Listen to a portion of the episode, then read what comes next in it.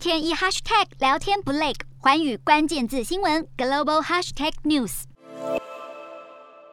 南韩总统大选结果出炉，由在野党国民力量的尹锡悦当选，以不到百分之一的选票击败执政党共同民主党的李在明。这场被称为南韩史上最不受欢迎的选举，选民期待政党轮替高于对候选人的认同。尹锡悦虽然顺利荣登总统大位，但是未来的挑战已浮现。今天的国际新闻评论要来谈谈南韩新总统尹锡悦如何兑现他的外交政策承诺，对中国及北韩的态度会更强硬吗？尹锡悦的出现代表着南韩的政治光谱转向保守派，将回到文在寅上任前的执政基础，对外将调整为清晰战略的路线。至于内政的议题，尹锡悦着力在减少政府对市场的干预，以降税及放宽管制的方式来刺激企业投资及经济复苏。此外，在社会议题方面，尹锡悦也提出方案，采取市场与需求的平衡政策，扩大供给来缓解社会对房价居高不下的不满情绪。不过，尹锡悦首要面对的挑战是南韩政坛朝小野大的状况。共同民主党仍掌握国会多数席位的优势，如何兑现经济、财税、房地产等选举政见，恐怕需要强化府会之间的沟通。而尹锡悦出身减调系统，过去没有政治经验，刚正不阿的个人形象将牵动朝野的竞合关系，也会影响施政表现。再加上与国民之党的合作执政需要磨合，政策会否调整有待观察。当然，南韩总统一任五年，不得连选连任。换言之，尹锡悦没有执政甜蜜期，也没有首任采取保守。执政的考量，那么就需要在正式上台前，政策承诺必须立竿见影。内政议题存在政治攻防的不确定性，那么属于总统职权的外交、国防政策，可能会是尹锡悦上位后迅速展开执政魄力的重点。一方面可以凸显与前朝政府的差异，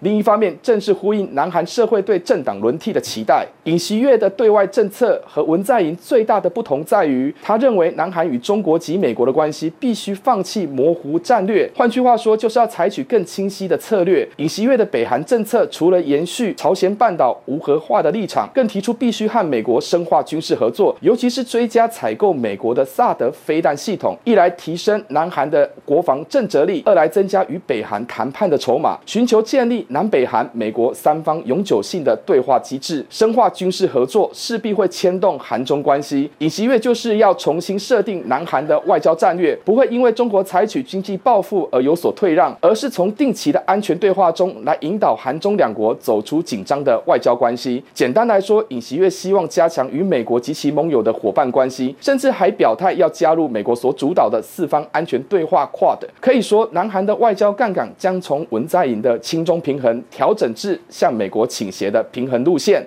尹锡悦必须从外交战略的调整来凸显自己上任后的领导气势。以南韩社会近期泛起的泛中氛围，对中国及北韩采取更强硬的态度是符合目前南韩国内的主流民意。不过，政治局势紧张也会冲击经济发展。如何在安全靠美国的做法上能确保南韩的社会经济稳定，恐怕不是那么容易。这是一把双面刃，一旦失衡，来自在野党的反扑将对尹锡悦的执政团队带来挑战。尹锡悦赢得总统宝座，但也是挑战的开始。南韩新政府采取相对亲美的策略，也不必然会完全翻转对中关系。倘若中国采取经济报复，新政府将面临。南韩企业的施压。此外，完全将中国排除在朝鲜半岛的外交场域也不太现实。无论是北韩的军事威胁，或是韩美建制的萨德系统，中国因素的影响仍具关键。尹锡悦如何在偏向更亲美的外交官谱中保持弹性空间，恐怕还需要再观察。